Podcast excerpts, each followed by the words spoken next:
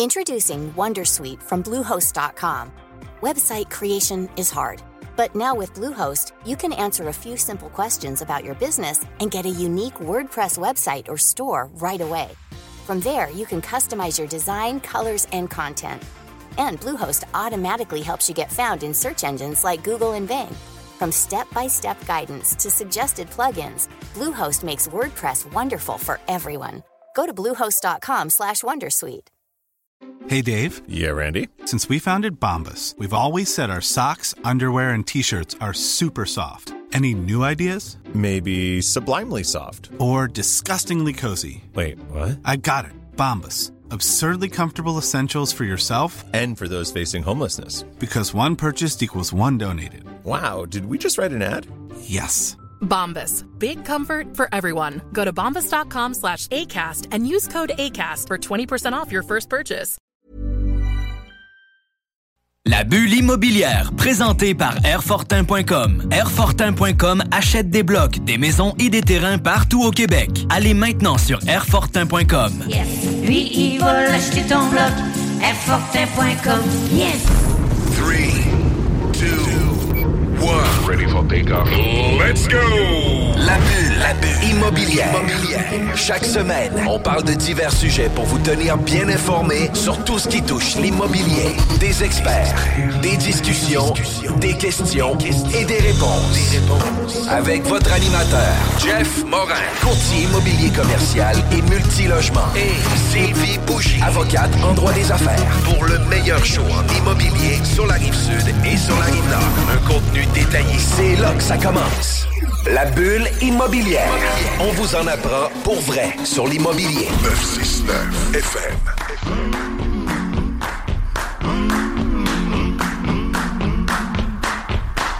Vous étiez à l'écoute de la sauce. Bienvenue à notre dixième saison de la bulle immobilière à CJMD. Mon nom est Jean-François Morin, courtier immobilier chez Nous Vendons Votre Maison. Et aujourd'hui, j'ai l'honneur de co-animer l'émission avec mon favori, un revenant, effectivement, Kevin Filion. Salut, comment ça va? Ça va bien, toi, Jeff? Ça va super bien. Je te remercie d'avoir accepté l'invitation et d'être revenu dans nos nouveaux locaux. Tu Ben n'étais oui, jamais hey. venu faire un enregistrement ici? Depuis que je suis parti avec mon gros salaire, t'as un budget de fou. ouais, exact. Non, non, c'est très cool. Très beau studio. Puis, écoute, Kevin, juste pour mettre en, en place, tu es un gars qui est spécialisé en investissement immobilier. Tu fais aussi des projets d'optimisation. Tu aides aussi des promoteurs entrepreneurs à revoir un peu les valeurs de leurs immeubles. Euh, Parle-moi un peu de ProCliff, puis de Plan de match. Plan de match Renault, excuse-moi. Yes, nouvellement. Mais euh, ouais, en fait, on regarde surtout euh, les projets d'optimisation, projets de rénovation. Fait qu'on travaille entre autres avec les courtiers au niveau résidentiel pour tout ce qui est correctif de bâtiment, amélioration, euh, bigénération, ajout d'étage et tout. Puis dans l'investissement immobilier, on va regarder vraiment le plan d'optimisation. Fait comme on se parlait hors d'onde, si on achète par exemple un immeuble use puis qu'on veut euh, réaménager les logements, regarder c'est quoi la faisabilité technique, à quel budget, dans quel ordre, c'est quoi l'échéancier. Fait que toute la poutine d'optimisation, comme j'aime dire, ben, c'est ce qu'on regarde en fait avec les investisseurs. Vraiment cool. Puis ça se peut que notre équipe te contacte pour un mandat privé. Fait que ça va être vraiment cool. On est en train de faire nos premières analyses. Puis tu sais, on se donne chacun des petits devoirs pour avancer dans le projet. Puis euh, j'ai bien hâte qu'on puisse s'asseoir avec toi puis qu'on puisse revoir ce projet d'analyse-là. Fait qu'on va te revenir euh, un jeudi matin là-dessus. Puis aujourd'hui, j'ai j'ai l'honneur, pour vrai, là, Kevin, là, quand j'ai fait la pré-entrevue, j'étais en voiture, je prenais des notes, euh, puis tu sais, j'avais des frissons, j'étais comme, Hey, ça va être vraiment le fun, on va parler de données, on va parler de data, on va parler de commercial, on va parler d'industriel, puis je pense qu'on a quelqu'un qui est vraiment ultra passionné tellement euh, qui porte maintenant deux chapeaux, un chapeau sur l'évaluation immobilière, mais aussi un chapeau sur le service de données. Puis ça, je trouve ça vraiment cool parce que oui, on en a rencontré des évaluateurs, puis ils ont chacun leur méthode, leur technique, leurs outils, etc. Puis là maintenant, ben on parle à la personne qui propose des outils aux évaluateurs. Fait que ça, je trouve ça vraiment cool. Aujourd'hui, on reçoit Christian Pierre Côté. Merci d'être ici. Merci, des frissons. Je vais essayer d'être à la hauteur. Ah non, mais écoute, On part toujours ça avec la Ouais, barre ouais, la très, barre très est très haute. Mais, ça, mais, le- mais tu sais, en même temps, moi, je suis un gars de chiffres, je suis un gars de données. J'aime ça, moi, que, Ouais. tu sais, je suis très cartésien dans mes affaires. Fait que, tu sais, moi, quelqu'un qui me parle de chiffres, très cartésien dans, dans sa méthode de travail, moi, ça me parle énormément, puis je me sens sécurisé. Fait que, tu sais, pour vrai, je trouve ça le fun. Euh, les courtiers immobiliers sont un peu plus un peu plus fling-flang euh, par rapport à leur méthode leur, leur façon de travailler. Puis tu sais, moi, je suis une personne qui a besoin d'une rigueur dans mon travail pour arriver à ça. Puis euh, j'adorais beaucoup la pré-entrevue. Fait que j'ai hâte de délivrer euh, tout ce contenu-là à nos auditeurs. Euh, Christian Pierre, vous êtes, vous portez deux chapeaux. De quelle entreprise, de où ça le parti, c'est quoi votre parcours par rapport à... Ben, si on remonte au début, moi, je suis quelqu'un qui a une formation en lettres, premièrement. Euh, quand je suis revenu à Québec, euh, j'ai fait une autre formation en administration à l'Université Laval. Et euh, j'ai découvert, à travers des investissements personnels en immobilier, la profession d'évaluateur. Et j'ai commencé à travailler pour des boîtes nationales, ou en fait d'ici à Québec et éventuellement nationales, pour débuter ma pratique en évaluation. À un certain moment donné, tout ça a mené à euh, fonder mon propre cabinet. Donc, il y a une quinzaine d'années qu'on a fondé euh, côté conseil immobilier à la base. Marc-André est devenu associé il y a à peu près 4-5 ans. Donc, maintenant, c'est rendu côté Mercier conseil immobilier. Donc, on est des évaluateurs, on fait de l'évaluation commerciale industrielle en opposition à ceux qui vont faire d'unifamilial, du plex. Nous, on fait pas vraiment de ça. On commence dans l'immobilier d'investissement qu'on aime, qu'on aime délimiter par le résidentiel 12 logements et plus, le commercial, l'industriel, les terrains destinés à l'implantation de ce genre de projet-là. Et on a tout un volet études de marché. Donc, on peut commencer très tôt dans le développement d'un projet en estimant à qui on va s'adresser, quel prix, qu'est-ce qu'on devrait leur proposer, la- l'analyse de la clientèle qui va euh, être intéressée par les projets qu'on développe en fonction des usages. On peut estimer combien on devrait faire de commercial, combien de bureaux, combien de. Ça, c'est cool, par exemple. Mais on le voit juste dans le nom conseil immobilier, non évaluateur C'est agréé. l'objectif. C'est plus large. Exact. exact. C'est un peu plus large que la simple valeur qu'on va Ouais. donner à la fin. Ça en fait partie, la valorisation. Il faut toujours l'avoir en tête hein, quand on estime qu'est-ce qu'on devrait construire. Puis c'est un peu ça l'objectif. Donc, on commence là. On se rend jusqu'à la valorisation des terrains. Tu sais, on a des évaluateurs agréés nécessairement à l'interne. On a aussi des gens qui sont en gestion de projet, des gens qui sont en urbanisme à l'interne. On a, puis là, de plus en plus, on a des programmeurs, on a des gens, des mathématiciens à l'intérieur parce que, comme tu le disais, on s'est tourné euh, de plus en plus vers l'analyse de la donnée. Tu sais, il y a, au départ, quand on a fondé le cabinet, on a analysé où on pourrait prendre la source de données. Et euh, on en est venu vite à la conclusion qu'il y avait un seul fournisseur, puis on ne nommera pas, tout le monde sait c'est qui, qui fournit une donnée qui est principalement basée sur le résidentiel à la base, qui peut servir à du commercial, mais il faut marcher tout ça, puis travailler cette donnée-là. Fait que nous autres, on a dit, si on fonde une entreprise basée sur un seul fournisseur de données, ça représente un risque. On était juste à Québec à ce moment-là. Il y a un volume de transactions qui est gérable, fait qu'on a dit on va partir notre propre façon de compiler cette donnée-là. Ensuite de ça, on a acheté la côte nord, on a commencé à travailler beaucoup plus dans l'est du Québec. Euh, C'était encore gérable. En 2018, on a tombé à Montréal, on a ouvert un bureau à Montréal, puis là, ben, on s'est rendu compte que le volume de transactions est vraiment impressionnant dans l'ouest de la province. Il y a 80% des transactions qui sont faites à, à l'ouest de Drummondville, Trois-Rivières. Ah oui, même. Ouais. quand même. Donc, seulement 20% dans l'Est. En volume puis en, en, en nombre. En nombre de transactions. Ouais, c'est à peu près dans, dans Aïe, c'est quand même ouais. fou, là. Oui, oui, c'est, c'est vraiment impressionnant. Montréal, la grande région de Montréal, on inclut Gatineau là-dedans, on inclut aussi euh, l'Estrie. Donc, cette partie-là du Québec représente vraiment un gros volume d'affaires. Puis là, ben, on a eu un problème parce qu'on n'était pas assez pour traiter toute cette information-là. Fait qu'il a fallu investir dans nos systèmes. Et euh, il y a eu un événement. euh, on a peut-être été chanceux, mais je discutais avec euh, Philippe Bélanger, qui était un professeur à l'Université Laval. Puis lui, il a fait un doctorat en économétrie immobilière. Donc, quand je parlais de mathématicien, ben, c'est lui que je cible. et euh, là, Philippe, il revenait au Québec et il me dit, garde, je pense que l'économétrie immobilière, lui, il a écrit des papiers là-dessus. Il a gagné des prix pour ses écrits dans des journaux scientifiques qui traitent de ça. Il dit, je suis capable de le faire. Puis au Québec, je pense qu'on est rendu là. Fait que là, il m'a dit, j'aimerais ça regarder la possibilité avec toi parce que t'es le seul qui compile de la donnée de la manière dont j'ai besoin qu'on le fasse. Bon, c'est pas parfait, hein? C'était, embryonnaire là, euh, à cette époque-là. tu. On remonte à 2018-2020. Mais euh, il s'est embarqué avec nous autres, il a regardé ce qu'on faisait, puis il a réussi à optimiser tout ça. Donc, Puis après ça, il vous a donné un roadmap aussi sur maintenant, j'ai besoin de ces données-là. Ouais. Com- Comptabilise-moi ces données-là, puis on va rendre ta base de données encore plus puissante. C'est malade. C'est ça, en fait, le- tout l'objectif, c'est de compiler les transactions. Après ça, c'est d'augmenter l'information pour chacune de ces transactions-là. Autant au, niveau des variables intrinsèques que des externalités. Donc, euh, c'est important de savoir combien ça mesure, quelle hauteur ça a, les caractéristiques physiques intrinsèques à l'immeuble.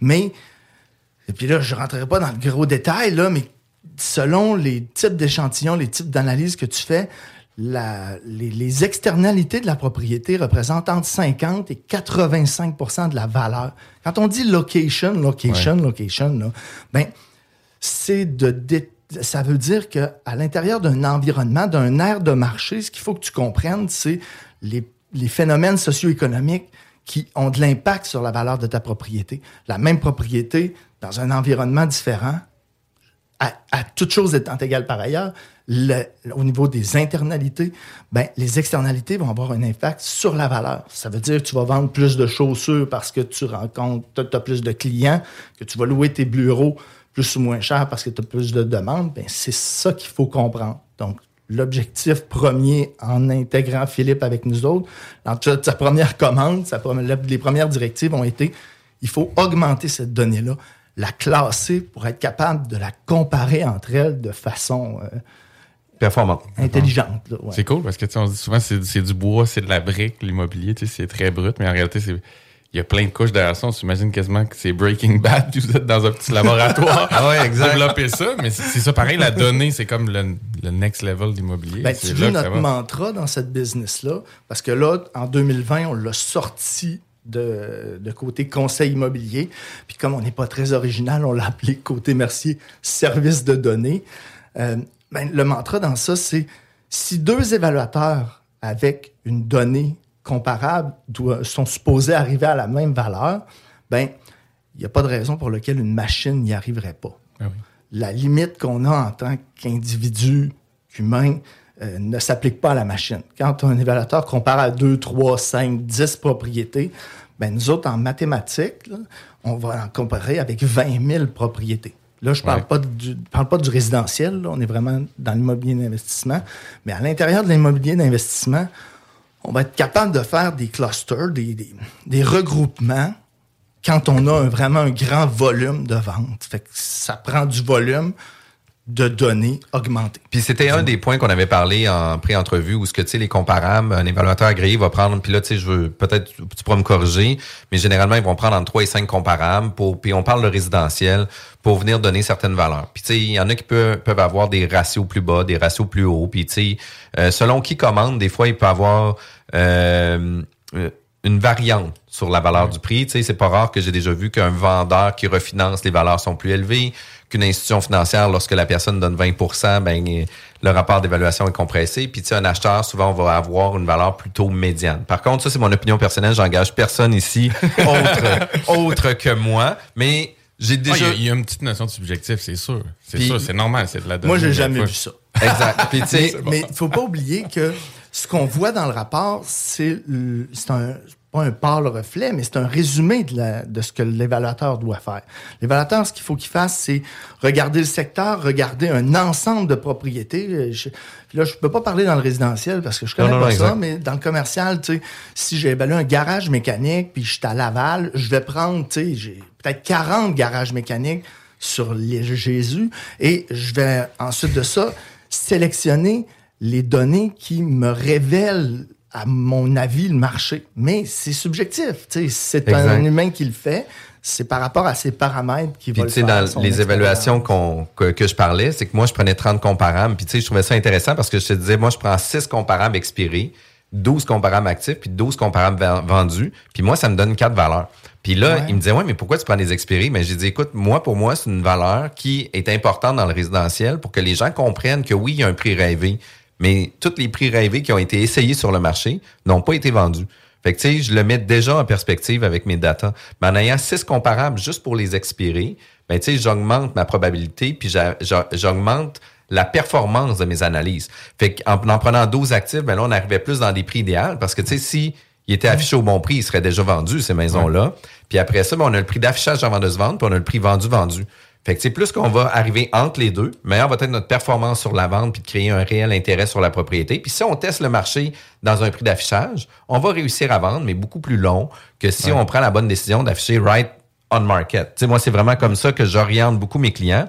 Puis, il y a toujours une question de mise en contexte. Tu sais, dans le résidentiel, il y a les odeurs, il y a l'entretien, il y a tu sais, beaucoup d'autres facteurs. Les motifs. Exact. La couleur, l'orientation du soleil. Soleil, la piscine, pas de piscine. D'autres, ils vont mettre des valeurs par rapport à ça, puis d'autres non. Fait que la mise en contexte des successions, des ventes rapides, une personne qui a besoin d'argent, tu sais. Fait que si on prend un comparable d'un contexte qui a fait en sorte, puis tu sais, si on prend trois comparables, puis il y a deux contextes particuliers qui font en sorte que ces maisons-là ou ces propriétés-là se sont vendues, se sont vendues moins cher, ben on vient fausser la vraie valeur de notre propriété qui n'a pas ce contexte-là. Puis moi, qu'est-ce que j'adore, c'est que vous avez tellement de data que même si il y a des contextes différents dans chacun des éléments, la loi de la moyenne puis de la médiane va Oui, toujours mais, ramener mais plus au-delà proche. de ça, le contexte doit toujours être euh, paramétré.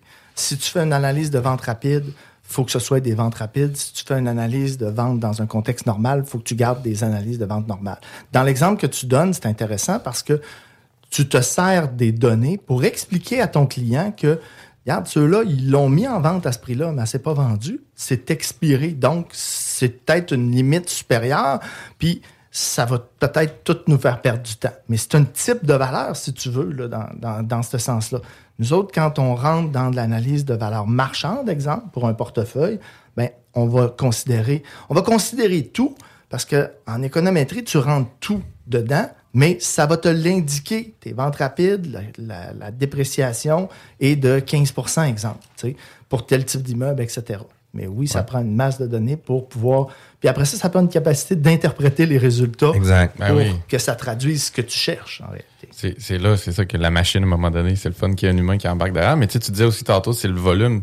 Moi, par exemple, j'ai fait deux projets en Beauce où une maison de chambre assez creux, puis un projet de mini-entrepôt. Mais là, souvent, les valateurs, il fallait qu'ils sortent qu'ils aillent chercher des comparables peut-être un peu trop loin ou un peu Ça, moins c'est comparables. super intéressant. J'ai donné une conférence là-dessus la semaine dernière. La localisation, hein, tu sais, puis j'ai pas trouvé de définition encore. Si tu en as une, tu me l'enverras. Mais euh, grosso modo, on, on- on essaye de rester proche du sujet parce que, par définition, ça devrait être les mêmes, le même contexte socio-économique. Ouais. Mais j'expliquais que la, la- la notion de distance en, en mathématiques, c'est la différence entre deux variables. La no- notion de localisation, puis là, euh, vous je vous pourrais vous référer à Cox et Associés, là, qui sont deux professeurs aux États-Unis qui ont fait des analyses là-dessus. La localisation, pour eux, c'est un art de marché où se croisent différentes situations ou phénomènes socio-économiques. OK? Et selon cette définition-là, la localisation, ce n'est pas une- un cas de proximité géographique, mais un, un équilibre ou une, une recherche des composantes qui ont une influence dans ce marché-là sur la propriété. Et à ce titre-là, on pourrait dire que Sainte-Foy et Limoilou sont plus distants en termes mathématiques que Saint-Augustin de Desmaures et Saint-Bruno de Montarville. Ouais. Donc, quand tu fais une comparaison, tu veux comparer des pommes avec des pommes, même si la pomme a été cueillie plus loin, c'est Ouais. pas ça que tu cherches qu'elle ait été à côté, c'est qu'elle ait les mêmes taux de sucre, les mêmes, Ah, ouais, non, non, les mêmes, le- elle a été Ouais. dans un environnement qui est similaire.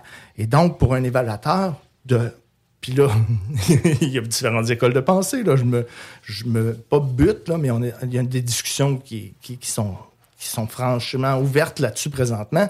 Moi, quand je compare un Mercedes, en tant qu'évaluateur agréé, là, je parle, ben, je vais préférer prendre des Mercedes, même s'ils sont dans d'autres environnements, dans d'autres ouais. géographies, parce que la logique de réflexion de celui qui achète un Mercedes, c'est combien l'autre a payé au Saguenay, combien l'autre a payé à Joliette, à, Ouais. à d'autres endroits. Comment que je dirais, ouais, mais le Kia s'est vendu à tel prix à côté. La seule base de comparabilité, c'est que le terrain vaut probablement à peu près la même chose.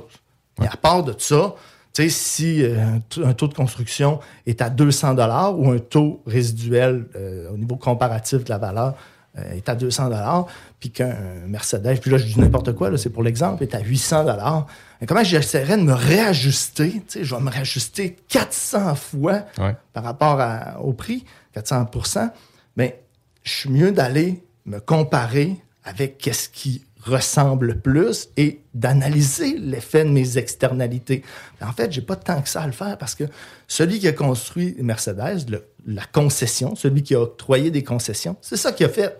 Il a dit, dans cet environnement-là, à Laval, je peux en vendre tant de Mercedes. Dans l'autre environnement, je peux en vendre tant. Je vais peut-être le construire plus petit parce que j'ai moins de potentiel de clients, tu sais. Et c'est la même chose pour les pharmacies, c'est la même chose pour les épiceries, c'est la même chose pour un bon nombre de types de propriétés. Il faut comparer des pommes avec des pommes, même si la Ouais. pomme a été cueillie plus loin.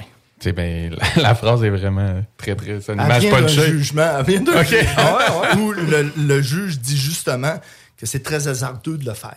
Il faut, Ouais. pour le faire, être capable de mesurer les externalités. Moi, j'ai c'est ça, rajouté, mais- même si la pomme a été cu- cueillie. C'est plus ça, mais tu sais, il faut, faut briser un peu le plafond de verre, il faut briser un peu les façons de faire, parce que comme tu dis, à la base, c'est toujours la géolocalisation. Tu sais, on veut toujours essayer de trouver un comparable qui est au coin de la rue. C'est idéal. Parce qu'après ça, sinon, faut, C'est idéal. faut matcher des écosystèmes, comme tu dis, qui peuvent être à Mais c'est 400 souvent- km. C'est souvent impossible. Et je pense que c'était pas possible de le faire avant aussi. Il faut Ouais. comprendre qu'un évaluateur, ça a une obligation de moyens. Ça a un temps donné pour Ouais. faire un type d'analyse. S'il se met à chercher toutes les IGA de la province avec autre chose que notre base de données, Ben oui. avec ce qui, est- ce qui existait avant, c'était pratiquement impossible de le faire. Tu sais, ça aurait pris une analyse de, de- de milliers de transactions, Ouais, puis de, de- de faire des références. Tu sais, dans un marché secondaire ou tertiaire comme le tien, pour tes mini-entrepôts, ben, tu sais, il y aura peut-être pas l'occasion d'aller à Chicoutimi pour aller voir de quoi ça a l'air, C'est puis d'aller voir un peu plus loin euh, à Trois-Rivières, etc., pour venir voir des parts de marché similaires, pour venir comparer. Par contre, votre base de données permet ça. Là, on- là, oui, on peut le faire, mais tu sais, c'est juste depuis janvier 2022. Là, si tu veux chercher tous les mini-entrepôts qui se sont vendus dans la province, tu peux les extraire en dans trois minutes, t'es sais. Wow. Après ça, tu peux segmenter selon euh, la Le grandeur, le type d'unité. Tu peux faire toutes les segmentations que tu veux. Là, on va arriver avec les, les externalités. Là, prochainement, nous autres, on est en train d'entrer les données sur euh, les externalités, la sociodémographie. Donc, on va aller chercher ça. On, on a déjà été la chercher auprès de, des sondages de recensement. Puis là, ben, il reste à définir. En fait, on l'a défini aussi. C'est quoi l'environnement qui a un impact? C'est quoi la grandeur de l'aire de marché qui a un impact sur ma propriété? Puis ça aussi, Cox et Associés nous, ont indiqué euh, comment le faire un peu. En fait, il y a une convention dans le milieu académique que la meilleure façon de définir un aire de marché, c'est par temps de déplacement à partir du point central. Donc, non pas un cercle qu'on ferait alentour d'un point, parce qu'on peut le voir facilement. On va tomber d'un autre bord de rivière si on fait à vol d'oiseau, puis c'est pas le même environnement euh, dans beaucoup de cas. Donc, la meilleure façon de le faire, c'est combien, ou jusqu'où je me rends à pied en 5 minutes, 10 minutes, 15 minutes, 20 minutes, 30 minutes, etc. Euh, ou jusqu'où je me rends en auto, 10 minutes, 5, 15 minutes, 20 minutes. Puis là, on détermine, on- je sais pas, on a une vingtaine d'aires de marché qu'on détermine comme ça. Et il nous reste à mesurer quel est euh, l'âge moyen à l'intérieur de ce- des, des gens qui habitent à l'intérieur Les de habitudes ça. de consommation, le type de famille, le ça. nombre d'enfants, etc. L'âge, etc. Puis là, vous venez genre paramétrer ces, ces données-là avec les ventes immobilières, puis ça vient ajuster ou amener un nouveau ratio Ça vient complémentaire à la data. expliquer pourquoi cette vente-là s'est faite à ce prix-là. Puis là, est-ce que c'est est-ce que c'est une base de données où est-ce qu'on est obligé d'avoir euh, un doctorat ou une maîtrise en mathématiques ou c'est quand même assez simple pour euh, les users de C'est quelque chose qu'on fait déjà. C'est quelque chose que vous, moi, on fait, mais on le fait intuitivement. Quand on évalue, je sais pas moi, une épicerie, une pharmacie, on passe et on dit Hey, il y a une pharmacie, ça vend 80% des médicaments qui sont vendus, c'est aux gens de 55 ans et plus.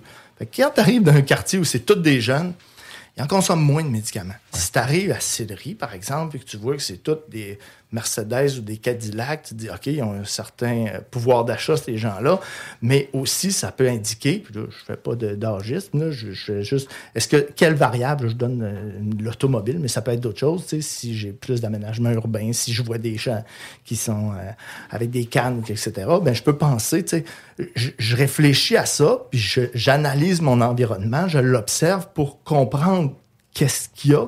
Et donc, je dis, bon, mais le pharmacie, pharmacien, peut-être qu'il vend plus que l'autre qui est dans, situé dans un nouveau Ah oui. développement où c'est juste des enfants.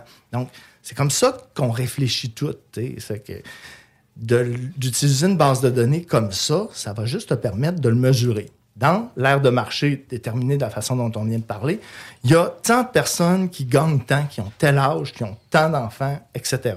Fait que ça va juste améliorer notre capacité de mesurer l'environnement, à mon avis.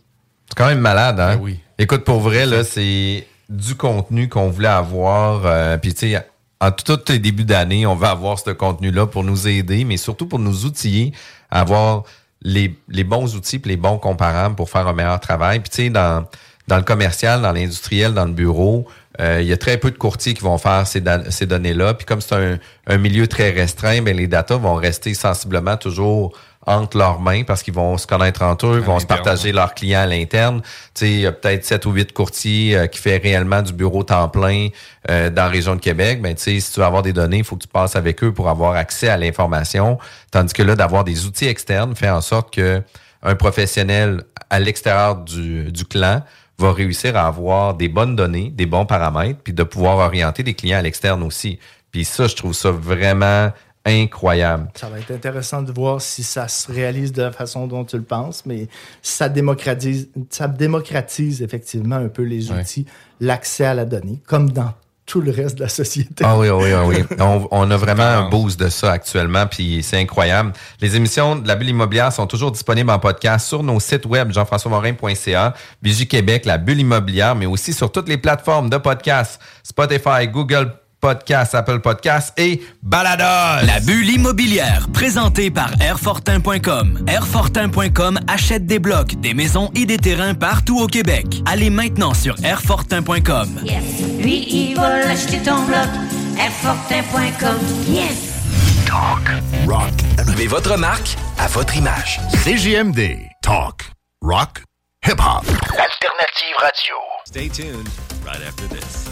Chérie. Hein? Chérie. Quoi? regarde ça. Ça a l'air que si tu mets une patte de lièvre au-dessus du foyer de la maison, elle va se vendre deux fois le prix qu'on a demandé, puis on n'aura même pas besoin d'argent. OK. Puis en plus, j'ai vu dans une revue scientifique que si on fait brûler de la sauge dans toutes les chambres, sauf la chambre des maîtres, OK, OK, ouais. on va avoir notre première offre d'ici les 48 prochaines heures. C'est pas merveilleux, ça? C'est extrêmement merveilleux, chérie. Mais me semble que je t'avais dit d'écouter la bulle à CGMD, non? De retour à la bulle immobilière. On est de retour à la bulle immobilière avec euh, Christian-Pierre Côté, euh, propriétaire de Côté Mercier Conseil Immobilier. C'est bien exact? Et de CMSD, côté- côté Mercier, service de données. Ça dépend quel chapeau tu veux me donner. Exact. Mais aujourd'hui, on parle de données, on parle de data. Euh, pour vrai, le premier segment, c'était incroyable, seulement pour mettre la table. Puis là, on va parler d'analyse de, data. C'est quoi un peu les conditions de marché, les tendances? Puis on veut vous entendre là-dessus parce que vous avez l'opportunité, justement, de voir passer cette donnée-là, d'intégrer cette donnée-là, puis de comprendre euh, la data. Fait que ça, je trouve ça quand même super intéressant. Puis j'aimerais ça qu'on parle, juste faire un review. Tu sais, 2020, 13 mars, pandémie arrive. On est aujourd'hui en 2023, avril 2023. Euh, le marché a changé considérablement, autant la hausse, puis autant la baisse. Puis souvent, dans une même période. Là, on parle d'une période très courte. Des fois, c'est un mois, des fois, c'est un trimestre, des fois, c'était Ah ouais. une année, mais il y a eu quand même des ups et des downs par rapport à ça. Euh, de quelle façon que vous, quand vous analysez des données comme ça, euh, vous êtes en mesure de paramétrer ces données-là pour après ça que ça soit des données quand même justes. Parce que, tu sais, on peut avoir Ouais. une vente qui était dans un creux le mois passé, qui là, le mois d'après, on est en feu. Fait que là, tu sais, la valeur est pas nécessairement la même. Comment vous Ah, arrivez oui, à paramétrer ça? C'est- une succession de tempêtes. hein. Moi, je- je- ça me fait souvent rire parce que l'immobilier d'investissement, c'est un slow play. Ça se passe pas Ouais. vite. On est capable d'anticiper. C'est des beaux long termes, etc. Ben là, non. Finalement. Bang! Tout arrête. Il n'y a plus de financement. L'argent qui est injecté amène des prises de valeur complètement folles. Euh, après ça, la banque s'en mêle. L'inflation arrive. Il y a une guerre en Ukraine. Les chaînes d'approvisionnement. Moi, ben, j'ai jamais vu ça. Comme plusieurs Comme pas mal tout le monde. Faut être vieux là, pour avoir vu quelque chose comme on ça. n'est pas habitué en immobilier à ce que ça bouge aussi rapidement. Tu parlais de 2019, 2020. À- à- quand on mesure le volume de transactions là, en termes monétaires, là, on était autour de 7 à 9 milliards en 2018-2019. 7, euh, 7 milliards 2018, 9 milliards 2020, euh, 2019. 2020, on s'alignait sur, hey, encore plus haut, peut-être euh, 12. As a person with a very deep voice, I'm hired all the time for advertising campaigns. But a deep voice doesn't sell B2B, and advertising on the wrong platform doesn't sell B2B either. That's why, if you're a B2B marketer, you should use LinkedIn ads. LinkedIn has the targeting capabilities to help you reach the world's largest professional audience. That's right, over 70 million decision makers all in one place. All the big wigs, then medium wigs, also small wigs who are on the path to becoming big wigs. Okay, that's enough about wigs. LinkedIn ads allows you to focus on getting your B2B message to the right people. So, does that mean you should use ads on LinkedIn instead of hiring me, the man with the deepest voice in the world? Yes. Yes, it does. Get started today and see why LinkedIn is the place to be to be. We'll even give you a $100 credit on your next campaign. Go to linkedin.com slash results to claim your credit. That's linkedin.com slash results. Terms and conditions apply. Hey, I'm Ryan Reynolds. At Mint Mobile, we like to do the opposite of what Big Wireless does. They charge you a lot, we charge you a little. So naturally, when they announced they'd be raising their prices due to inflation, we decided to deflate our prices due to not hating you. That's right. We're cutting the price of Mint Unlimited from $30 a month to just $15 a month. Give it a try at mintmobile.com slash switch. $45 upfront for three months plus taxes and fees. Promo rate for new customers for limited time. Unlimited more than 40 gigabytes per month. Slows. Full terms at mintmobile.com. on a retombé à 7, tu sais, pour les raisons qu'on comprend. Mais même s'il y a eu un clash tout de suite au déclenchement de la pandémie et qui a fait baisser les volumes de transactions de façon importante, ça a repris quand même rapidement. À la fin de l'année, on, on sentait l'engouement. Les gouvernements ont tellement mis de cash dans le système. Immobilier, c'est du taux d'intérêt pour beaucoup. Hein, fait que, il y a eu beaucoup de transactions, puis tout le changement que ça a apporté. Tu travaillais plus au bureau, tu travaillais à la maison. Encore maintenant, beaucoup, contrairement à ce que plusieurs prédisaient, ah, ça va retourner au bureau. Peut-être pas tout le pas monde, finalement. Là, tu sais. là, ça a stabilisé. Là. Puis les gens qui signent des beaux, de ce que j'entends des courtiers, c'est hey, ça veut des plus beaux espaces, mais avec moins de pieds carrés. tu sais. Fait que Flexible. Ça, Ouais. ça, tout ça engage un niveau de transaction aussi, parce que si j'avais 20 000 pieds et j'en ai besoin de 10 000, ben, je change d'espace et qu'il y a des transactions qui ont été en, en lien avec ça. En 2021, on a atteint 13 milliards de volume de transactions. Que ça s'était jamais vu auparavant. 2022, là, le T4 là, qu'on a closé, là, on est à 18 milliards. Wow! Puis avant ça, 2017, 9 milliards. Wow! Presque trois fois en deux ans. on a augmenté là, de façon démentielle. Puis là, nous autres, on a des indicateurs avancés là, euh, au niveau de la donnée. On, on regarde tout ce qui est publié, peu importe c'est quoi, au registre foncier quotidiennement. Si je fais la compilation de mes trois premiers mois, là, janvier, février, mars, mon T1 2023, là, je suis en baisse de 30% par rapport à l'année précédente. Fait que je reviens dans des eaux qui peuvent se comparer à 2020, av- environ avant pandémie, là, tu sais, mars. euh, là, on- Là, on parle pas de construction neuve ou de mise en chantier. Non, on parle d'échange d'immeubles existants. Ouais, oui, puis dans l'immobilier d'investissement. Pas OK. les triplex, pas les Ouais, ça, on parle commercial, les industriel. Juste commercial, industriel, ouais. Ça veut dire que les gros joueurs depuis deux ans ont fait énormément de mouvements. Où on, Ben, t'as des plein de moyens raisons, gros. ouais. t'as plein de raisons. Les, des, des propriétés commerciales dans le retail, là, c'est détenu par un certain type de joueur qui est là pour du long terme, qui est dans un type d'investissement. Là, on y a appris que, sais, c'est pas tout le temps l'achalandage que tu as connu que tu vas avoir dans ton centre commercial. Moi, je me promène, puis, tu sais, c'est dur à voir dans les centres commerciaux parce qu'ils sont des champions dans mettre des façades avec Ouais. des montagnes, avec n'importe quoi. Tu as l'impression que c'est une murale, mais en arrière, il y a du pied carré vacant. Fait que, tu sais, moi, j'essaye de l'observer. C'est pas la même affaire qu'il y a 4-5 ans, là. Non, puis surprenamment, si tu parles de ça, il les rénove énormément aussi. Ben, il faut que moi, de mon œil, il de faut, mais en même temps, tu dis, c'est parce qu'ils ont un œil tu sais, si tu rénoves à ce point-là, c'est parce que tu sais que tu t'en vas normalement pas trop vers la fin, ou du moins t'essayes de. Ou T'essayes t'es de. quelqu'un qui a beaucoup d'espoir. Ouais, c'est ça. T'essayes de travailler ça de l'autre sens puis te redonner. C'est ça. Mais il faut qu'il repense ce modèle-là. Ouais. Et c'est souvent, là, puis là, dépendamment du type de, de- de- de- d'immeuble commercial, c'est souvent des grandes plages de stationnement à ciel ouvert, ce qui correspond moins au, au type d'urbanisme recherché maintenant, puis à la fonctionnalité des espaces, des espaces qu'on veut. Fait que tu peux avoir un transfert d'intérêt, donc euh, Ouais. quelqu'un plus du niveau institutionnel qui vend un immeuble à quelqu'un qui va être un redéveloppeur, tu sais, comme Exact. toi, là, tu vas le voir, puis tu vas dire, hey, je peux mettre 600 logements là-dessus, puis je vais apporter telle autre affaire, puis je vais mettre du bureau à frais partagés.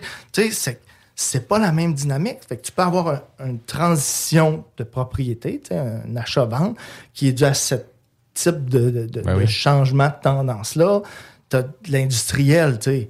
Industriel, on a changé nos façons de consommer. La chaîne de distribution des marchandises a complètement changé en dedans de trois ans. Tu sais. Ouais. Avant, tu allais chercher tes espadrilles à telle place. J'étais allé chez, je nommerai pas le magasin, mais j'ai acheté un banc. Puis là, j'étais là, puis moi, ça me tentait pas de le transporter. Là, la blonde, elle disait, ah oui, on en veut, là, on veut les deux bancs. Moi, j'ai dit, hey, l'après-midi, Marc, là, dans le char, puis le banc de bébé. Fait que, au final, le gars, il me dit, arrête de te poser des questions. Il dit, on l'a pas. Il dit, on va te le livrer chez vous. Ouais, parce qu'on le rendu pas. avant toi. Ben ouais, c'est ça.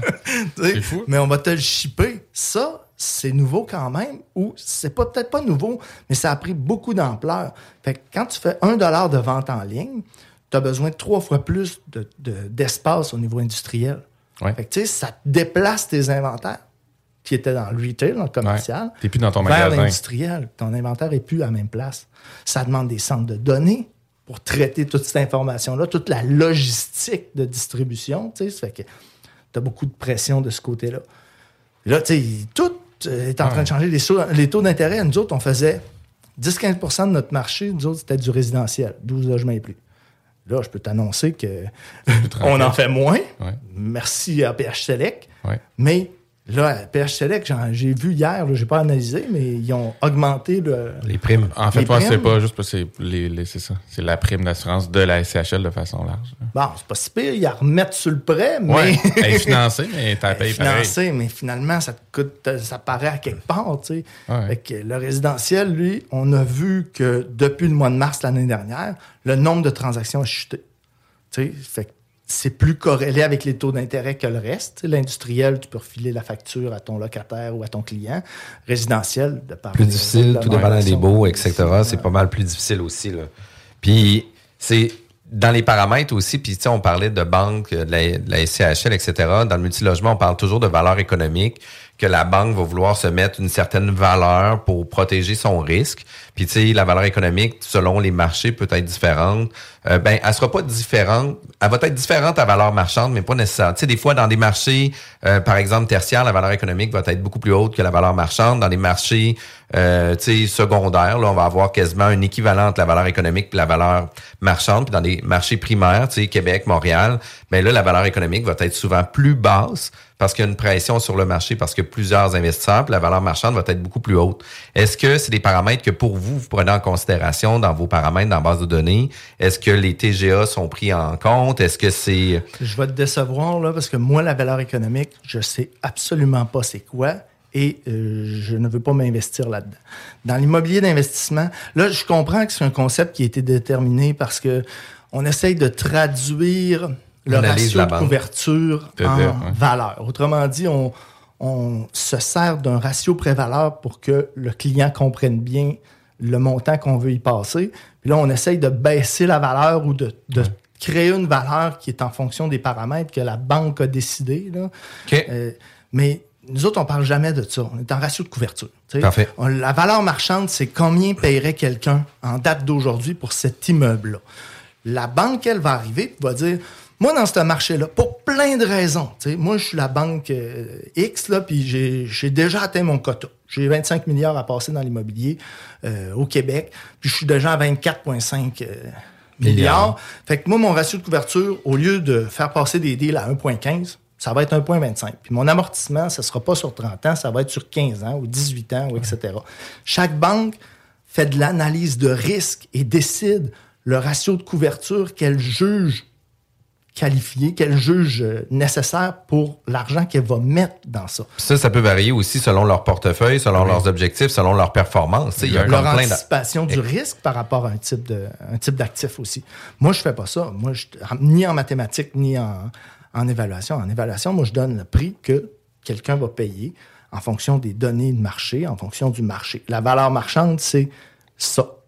Des gens qui connaissent ce dont ils parlent, qui sont informés, qui payent un prix juste pour un actif. Que la banque veut le financer à telle hauteur ou telle autre hauteur, ça leur appartient. là-dedans. Exact, ça, leur appartient. Mais le, le pourquoi j'amenais cette question-là, c'est que les pro forma avant pandémie, les pro forma pendant la pandémie, euh, puis les, les, les multiples pro forma pendant la pandémie, parce qu'il y a eu tellement de changements qu'eux autres aussi ont changé. Puis aujourd'hui, on n'a plus la même analyse de risque. Tu sais, a- avant la pandémie, je pense que tout le monde, incluant les institutions financières, était plus flexible sur leur gestion du risque et en date d'aujourd'hui, ont ajouté des KPI dans leur gestion de risque où ce qui viennent très limiter puis viennent qualifier les investisseurs ou les investissements qu'ils vont faire. Oui. Fait que les pro maintenant, de quelle façon que ça qu'on les utilise ou qu'on les analyse ou qu'on les utilise?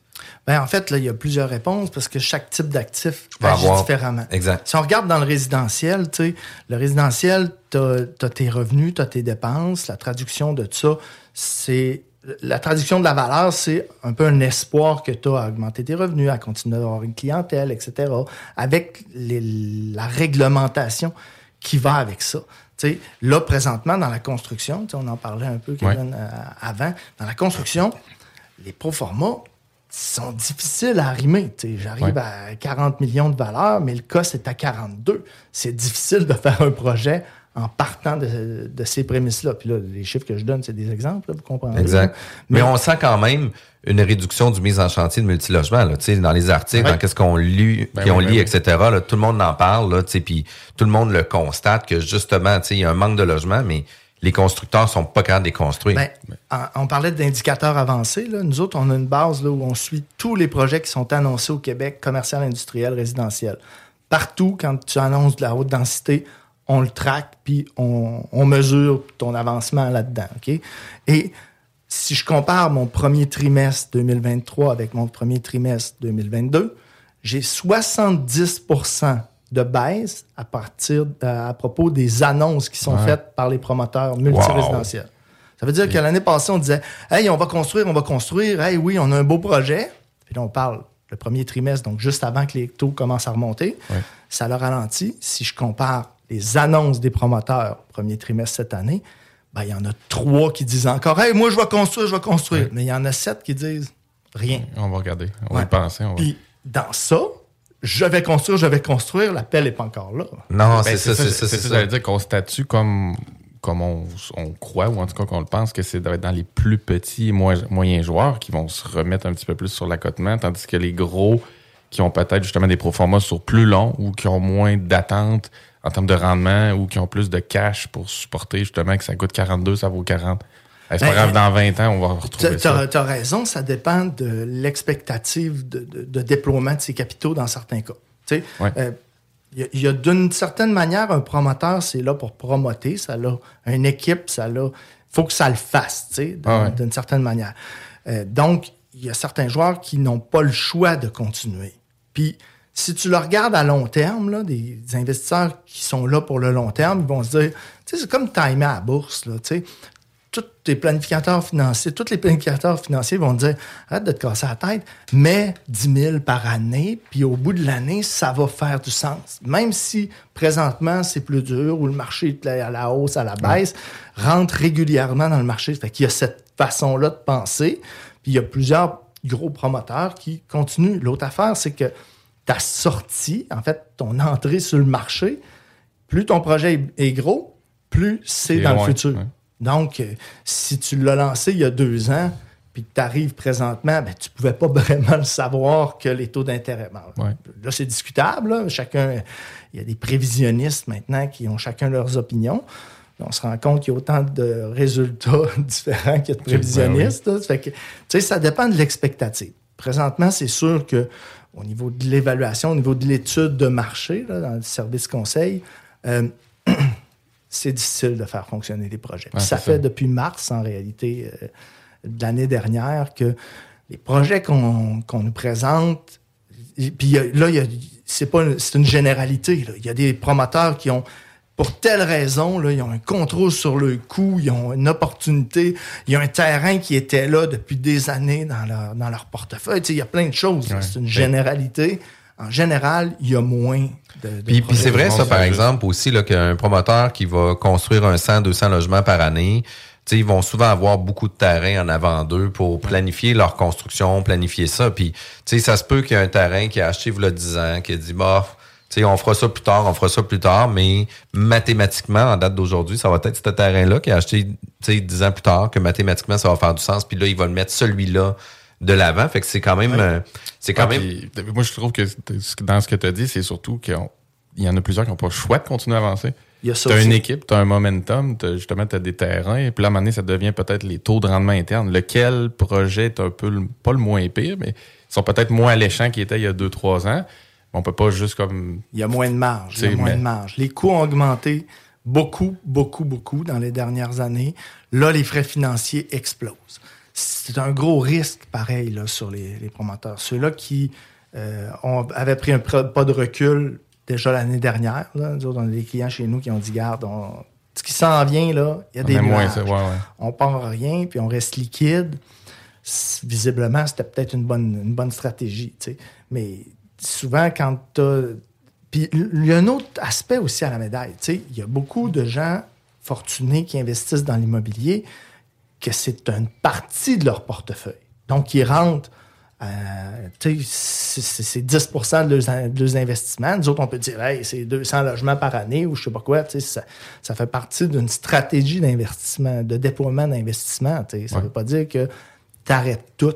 Puis quand toutes les autres arrêtent, ben là, peut-être que tu es plus capable de négocier Ben avec oui. tes fournisseurs ou tes sous-traitants aussi. là. Tu sais, moi, je pense que cet été, ça va être plus. Il y a des gens On qui vont être plus parlables. Ah, on est déjà Ouais, là. on est déjà là. cas. Je le sens peut-être à plus petite échelle, mais toi aussi, tu dois le voir. Des sous-traitants qui rappellent, Ouais. des, des gens qui, Ouais. tu qui prennent des nouvelles de où est-ce que tu es rendu. Si tu as des projets à ce donner, entend, qui là. placent des employés à des endroits qu'ils n'ont jamais placés parce qu'il y avait en masse de jobs, en, tu en masse de projets dans leur assiette. Oui, il y en Fait a même tu qui ont été un peu cavaliers dans les dernières Ouais, ouais, années ouais, sur ouais. leur prix. Moi, je sais que il y en a qui seront pas rappelés là, dans certains cas parce qu'on a peut-être profité pendant une certaine période, mais la mémoire euh, Ouais. va faire son effet. Il il va y avoir des bouleversements, là, mais tu sais, jusqu'à quand ça va durer? Les taux d'intérêt vont finir par se replacer. La démographie, ça ment pas. hein. Euh, Il y a une progression démographique au Québec. On n'est pas en Russie. hein, et donc, Puis- euh, puis il y a une demande. Puis tout ça aussi, puis oui, l'immigration, puis euh, tu sais, c'est un peu là que je veux en venir aussi, là, aux différents, les différentes tendances. là. Tu sais, j'aimerais ça que tu puisses nous donner un peu, euh, tu sais, justement ta perspective de des prochaines années, voire mois, euh, les nouvelles tendances qu'on voit de plus en plus s'ajuster euh, pour le multilogement, pour le commercial, pour l'industriel, puis même le développement de terrain.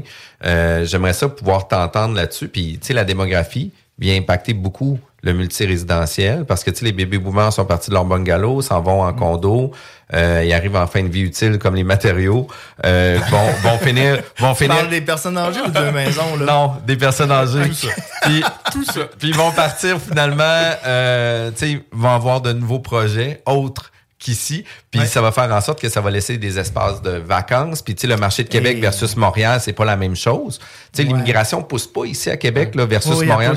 Ah, à pouce, on augmente d'un pour cent par année quand même. OK, quand même. Mais il y en a pas tant que ça non tout plus. le temps un, un remplacement de l'inventaire qui doit correspondre à peu près à 1% euh, OK. Fait que tu as, comme une progrès- besoin d'augmenter ton 2 de 2 là. Puis ça, c'est très général en urbanisme. là. Mais euh, on a combien d'heures là, pour ta question? Ben, Ouais, c'est écoute, ça, j'allais- reste à peu près une Hey, dizaine de minutes. Je voulais rajouter une sous-question, imagine à sa Oui, grosse oui, question, oui. parce que tu parles de redéveloppement, mais tout ce qu'on tout ce qu'on regarde, le commercial bureau, qui se redéveloppe en résidentiel, entre autres, beaucoup, ça commence Qui à se Toronto. redéveloppe pas encore. Pas encore. Ben, c'est ça. Ou en tout cas, il y, en a, a des gros joueurs qui ont commencé, Toronto, Vancouver. Il y a euh, Page Jaune qui a été transformé par la FTQ. Historiquement, là, c'est très difficile à faire. Ouais. Euh, maintenant, là, je le sais, tout le monde regarde ça. Il y a Ouais. des immeubles de classe B, C, C-. Tu te dis, hey, euh, commence à être vide pas mal. Si tu es central, s'il y a une demande dans ton secteur. Mais euh, mettons qu'on classe ça, là, on commence par le multirésidentiel. Le multirésidentiel, on a une pression à la hausse. La démographie fait son effet, le remplacement, comme on parlait. Euh, les gens ont besoin d'espace pour toutes sortes de raisons. Présentement, ce qu'on vient de dire, c'est que c'était difficile de construire. Donc, il devrait y avoir une pression sur les prix. Puis là, moi, je parle pas de maison, là, ça, c'est une autre affaire. Ben, c'est quelque chose que je connais pas beaucoup, mais dans le multirésidentiel, dans l'immeuble haute densité, ben, on a un inventaire, on a un parc existant qui a une pression déjà. Tu sais, on a, on a- les taux de vacances sont euh, nuls pratiquement. Là. Puis on construit plus de neuf. Qu'est-ce que ça va faire? Les gars qui font du redéveloppement vont peut-être être avantagés dans certaines circonstances. Tu as une pression. Il devrait y avoir une pression à la hausse sur les prix. Est-ce qu'elle a commencé? Oui, un peu, mais l'effet de ne plus construire, il n'est pas immédiat. Non. Il est, si tu mets pas de pelle sur le terrain ou si tu lances pas ton projet cet été, c'est 12 à 24 mois avant d'avoir la livraison.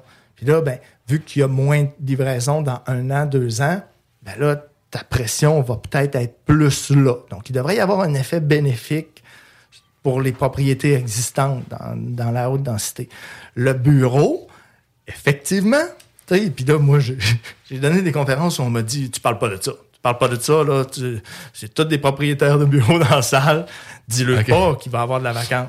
Ici, tu peux- tu peux dire, OK, Christian, OK, ouais, on est tout, entre tout, nous, on est entre nous, parfait. Mais pour, pour pas le dire, j'utilisais, euh, il y a une prof à l'Université de Montréal, si je me souviens bien, là, Mme Sabat.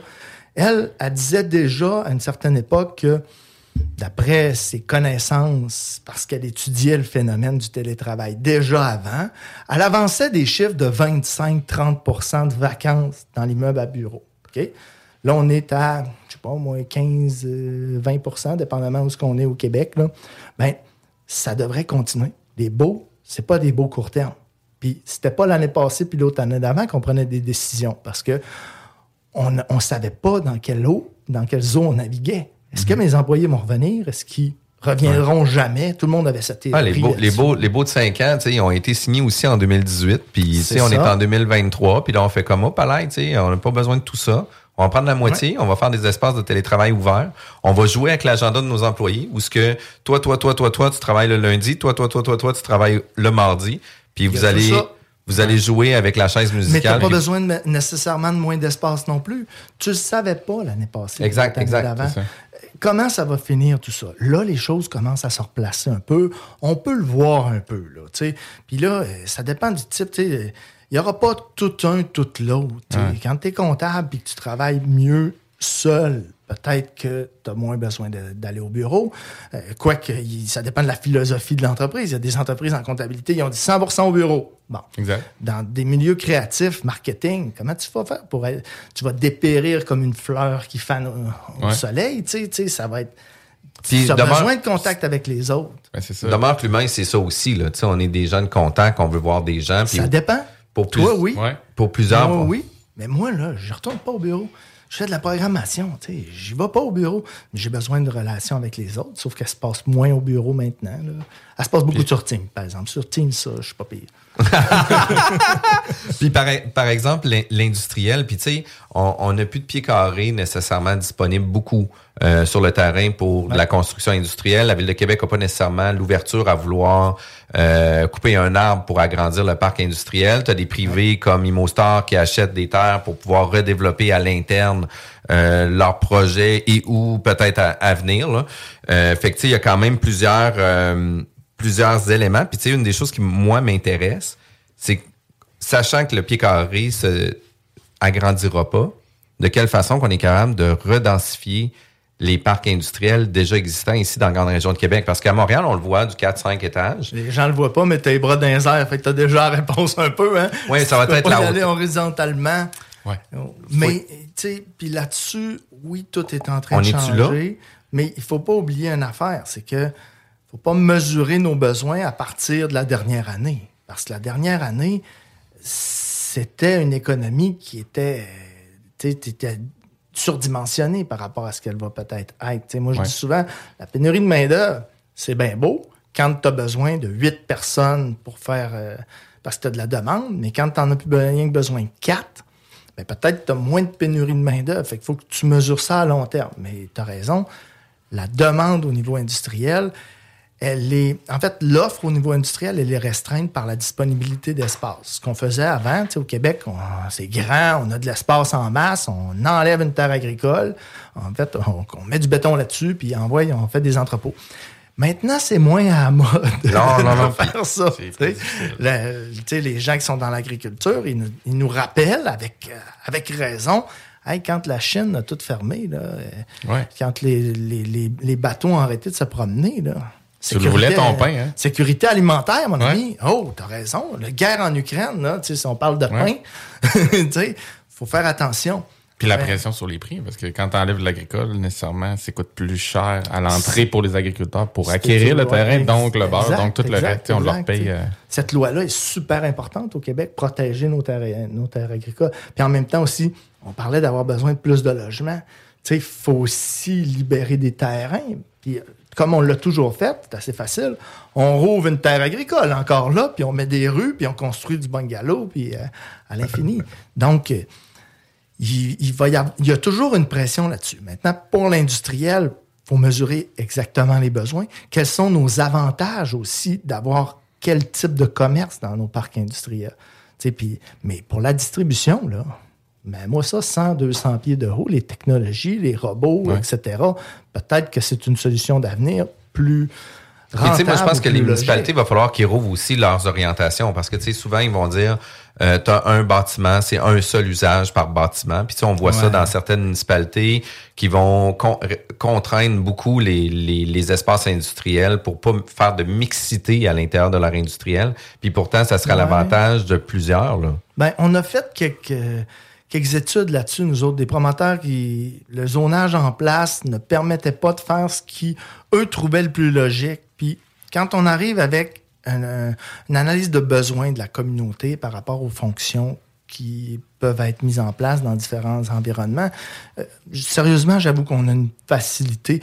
Ça lui prend des chiffres. Ça lui prend une raison, une explication, une logique démontrée pour pouvoir être capable d'aller vers ce que les promoteurs leur demandent. Puis dans ça, il y a peut-être des demandes farfelues des fois. Que, Oui, il y a- exact, il y a exact. plusieurs affaires qui arrivent en ligne. de Puis là, maintenant, tu sais, la décision se prend plus par un seul homme. Il y a un conseil de ville. Maintenant, le gouvernement vient s'ingérer aussi sur le fonctionnement euh, des approbations de projets, de ventes de terrains, etc.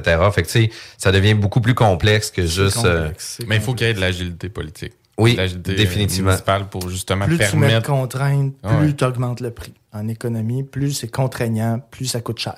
Puis moi, j'observe l'actualité là, comme tout le monde, puis je comprends pas pourquoi on s'en va vers plus de réglementation. Tu sais, le Ouais. logement abordable, là, euh, c'est...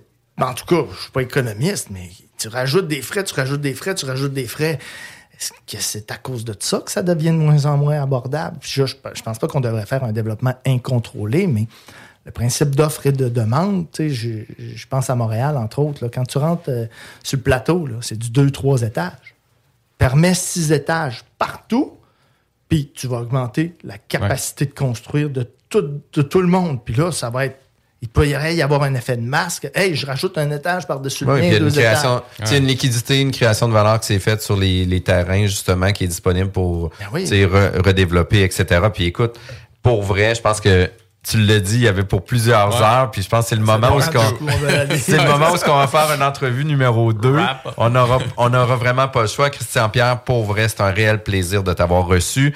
Euh, je te remercie infiniment. Si on va avoir plus d'informations sur vos solutions, vos services, à quel endroit qu'on peut avoir accès? Sur le web. hein, sur le web, euh, côté Mercier Conseil immobilier ou côté Mercier Service de données, dépendamment des intérêts. Euh, au niveau évaluation, c'est Marc-André qui est en charge avec Emmanuel de, de ce volet-là. Donc, ils peuvent évaluer partout en province. Nous autres, la, spécificité de nos services, c'est que tu as le même rapport que tu sois en Beauce, sur la côte nord ou en Abitibi. Et euh, les, les services de crédit, tu sais, à la Banque Royale, ben, ils sont habitués de travailler avec nos rapports. On est accrédité dans toutes les institutions financières et coté pour faire de la résidence de personnes âgées, du concessionnaire automobile. euh, Pour tous les types d'usages Pour tous les types d'usages, nous autres, on est coté pour faire ça parce qu'il y a des évaluateurs qui vont être plus- cantonnés dans un type d'actif. Ben, nous autres, on fait pas de, de Plex, mais on fait ben, Plex 12 et plus. 12 et plus, ouais. Mais on fait pas euh, d'unifamilial, donc on est spécialisé dans ce type d'actif-là, puis on le fait de façon uniforme à la grandeur de la province. Vraiment cool. Moi, j'ai vraiment déjà hâte d'avoir mon premier rapport là, sur les prochains D'avoir projets, sur justement des projets de développement. Je trouve ça incroyable. Merci beaucoup, Christian-Pierre, d'avoir été présent avec nous. La bulle immobilière est diffusée tous les samedis de 11h à midi, juste avant Zone Parallèle et juste après La Sauce. Bon après-midi tout le monde. Bye-bye. La bulle immobilière, présentée par Airfortin.com. Airfortin.com achète des blocs, des maisons et des terrains partout au Québec. Allez maintenant sur Airfortin.com. Yes. Lui, il va l'acheter ton bloc. Airfortin.com. Yes. Chemin Craig, Saint-Nicolas. La seule station hip-hop au Québec. La bulle immobilière, présentée par Airfortin.com. Airfortin.com achète des blocs, des maisons et des terrains partout au Québec. Allez maintenant sur Airfortin.com. Yes. Lui, il va l'acheter ton bloc. Airfortin.com. Yes.